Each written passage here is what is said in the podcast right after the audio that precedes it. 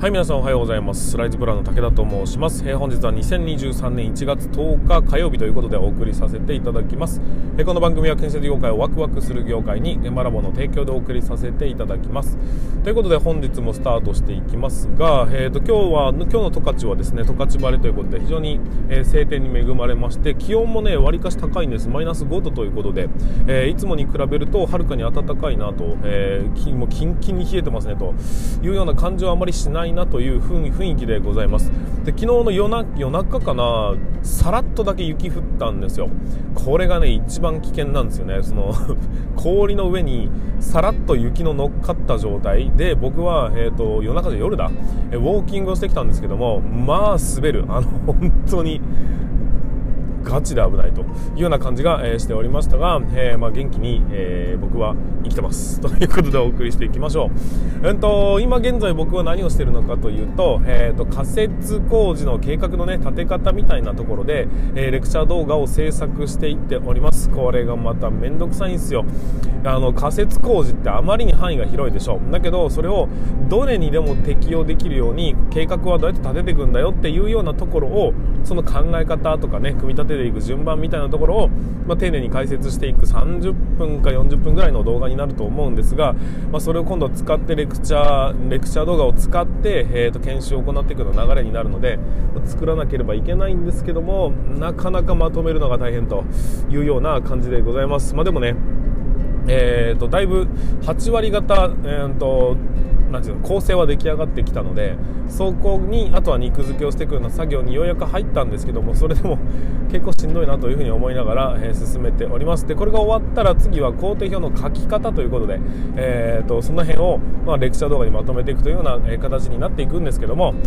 まあ、こういうのをね、えーと、ちょっとずつちょっとずつ作りためていくっていうことが、まあ、いずれはね建設業界にとって宝物になっていくのではないかと、まあ、これ自体がどうのというよりはこういうふうに動画で教えるっていうこともできるんだよというのを知らしめるという意味合いでも、えーと、有意義なものになるんじゃないかなというふうに思っております。なので、えー、まあ面倒くさいなとか大変だなとか思いながらも、えー、頑張るしかないんですよ。そしてこれは、えーと、僕の中でね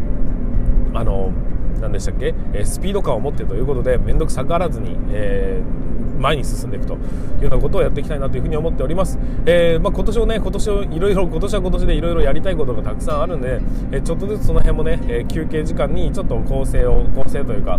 ビジョンをもうもう少し膨らましてみたりちょっと思いついたことをこういうふうにね、え運転中でもちょっとメモしてみたりとかっていうのを、え繰り返してでいつかどこかで集約してそれを形にしていくっていうようなことをもやらなければいけないので、まあ、スピード感を持つということは単純に仕事量も大したもんだぞと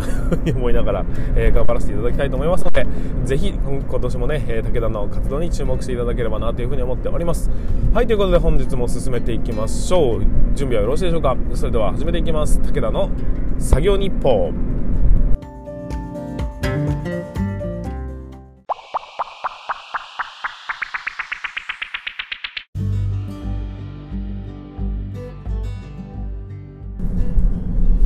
はい皆さん改めましてこんにちは。ライズプランの武田と申します、えー、建設業を持ち上げて楽しい仕事にするために YouTube チャンネル建設業を持ち上げる TV を運営したり現場ラボというサイトでは若手の育成働き方改革のサポートをしたりしております、えー、この番組では建設業界のさまざまな話題や部下育成の話働き方改革の取り組み仕事力を上げる考え方などなど車で運転する空き時間を使ってお送りさせていただいております。なので他社の雑音につきましてご容赦いただきたいというふうに思います。ということで、えー、本日も進めていきましょう、え今日の本題は何かと言いますと、え工程表のお話になりますが第2弾ですね。うんと増えたならば減ったところに着目するのが管理ですと。いうお話をさせていただきたいというふうに思いますのでぜひ、えー、特には若手の人たちに気づいてほしいところを、えー、お話しさせていただきますので最後までお付き合いいただければと思います。全然関係ないですけど先ほど妻に「あれ太ったんじゃない?」って言われたんですけど 太ったな確かに太ったね。なんかこの辺が太ったよね。っていうふうに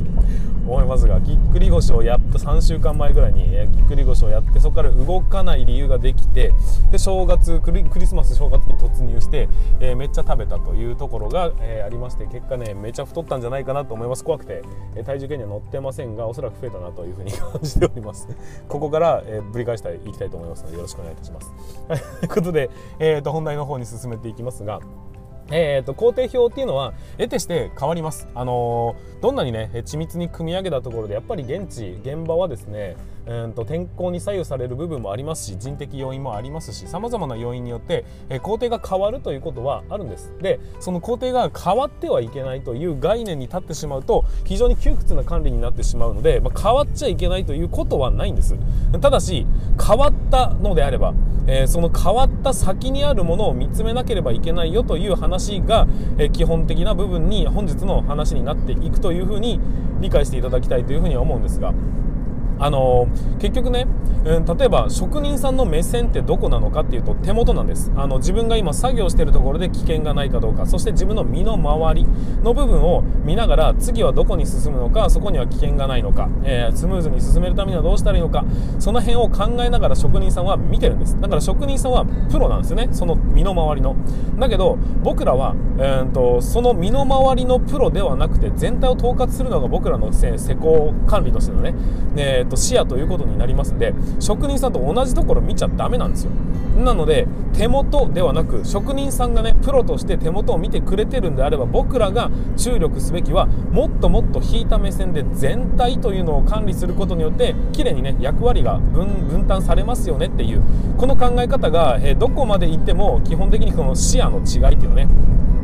考えていかなければいけないって話なんです。例えば職人さんがねうんとこの工事この工程間に合わないと。ちょっと悪いんだけど2日延ばしてくれないかって言われた時に職人さんが見えてるところはどどこなのかっていうと,、えー、と前後なんです。後ろの工程もともとね自分が入る手前の工程を理解した上で自分が次にバトンをタッチする先の工程まではおそらく考えてくれてると思うんですが建物全体の工程っていうところまでは目がいってないんです。でもこれはね役割分担なのでしょうがないところなんです。僕僕らじゃ職人さんはあくまで自分たちがスムーズにそして安全に作業するためにはこのぐらい必要だぞということを訴えてきてるわけですね。ただ元々の工程としてはそこをずらすと次に影響するっていうことぐらいわかるじゃないですか。だからこそ、えー、施工管理が見なければいけないのは、えー、2, 2日間例えば工程が伸びたよってなった時には当然全体工期として変わらないってことになるので2日伸びたら2日減るんです。どこかが。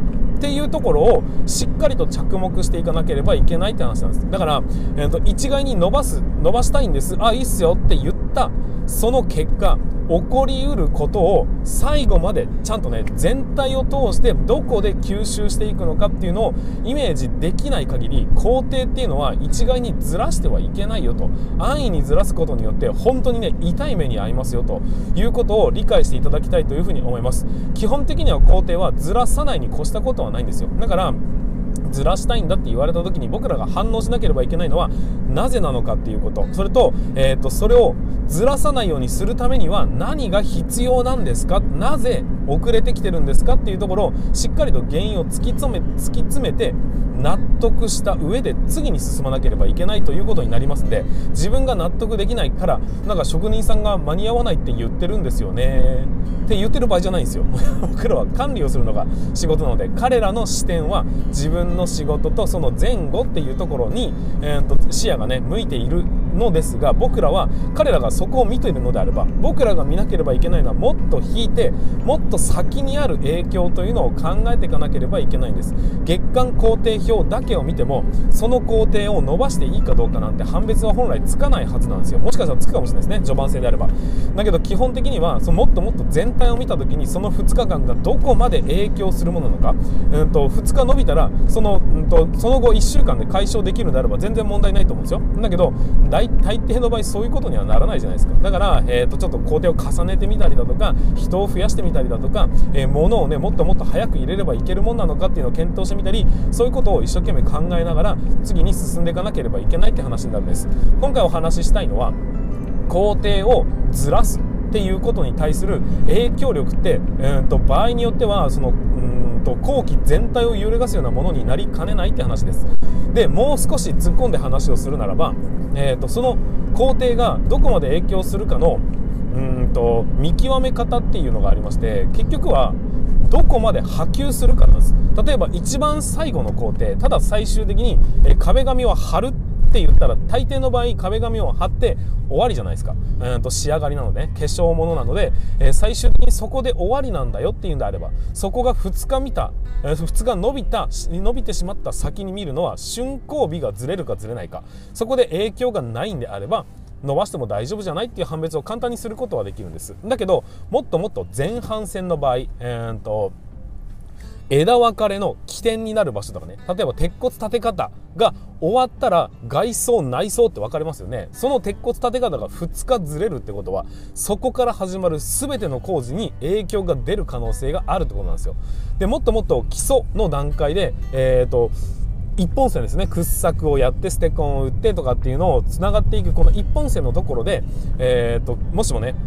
2日ずれるんだっていう話になった場合その一本線の中で、えーと、調整をしなければいけないんです。っていうふうに、うんと、自分その工程からつながる工程は何なのか。でそのさらに先には何が起きるのかっていうところを特に枝分かれしてる起点の工事がずれるかずれないかっていうところをポイントに見ていくと結構ね、えーと、これが重要なものなのかどうなのかの判別はつきやすいんじゃないかなっていうふうに思うんです、まあ、あくまで今回はネットワーク工程表上での話をしてるので、えー、とバーチャートだとかを見ながら、えー、工程管管理をしてるんであればもう少し、え、複雑に絡み合っている部分を想像しなければいけませんがネットワーク工程費は割とね、え、視覚的に分かりやすいものではありますんで、え、その辺をうまく活用して、え、そのその工事のが日程がずれることによってずれていく起点になるその工程っていうのは何なのかということを、えー、しっかりと見定めることによってずらしても大丈夫なのかずらした結果どこで吸収すべきなのか吸収しきれないんであれば人数を入れるべきなのかその辺の感覚をしっかりと養っていただければなというふうに思っております。なので工程管理はね、まあ、そんなに難しいものではないんですがでもそこまで単純なものではありませんのでしっかりとその辺を見つめて動けるように。今職人さんが言ってきたからそのまま鵜呑みにするのではなくてその先先先にあるものがどこまでの影響があるのかというのを見定めるようにしていただければなというふうに思っております。はいということでここまでが、えーと、YouTube と音声配信側の配信ということになりますので、えー、以上にさせていただきたいと思います。ここから先はね、えー、もっとその工程という考え方を深掘りして、えー、現場ラボアカデミーの限定配信ということで進めていきたいというふうに思いますので、え YouTube 音声配信の方はここでお別れということになります。はいということで最後までご視聴いただきましてありがとうございました。また明日の放送でお会いいたしましょう。それでは全国の建設業の皆様本日もご安全に。ということで、えここからは現場ラボアカデミー向け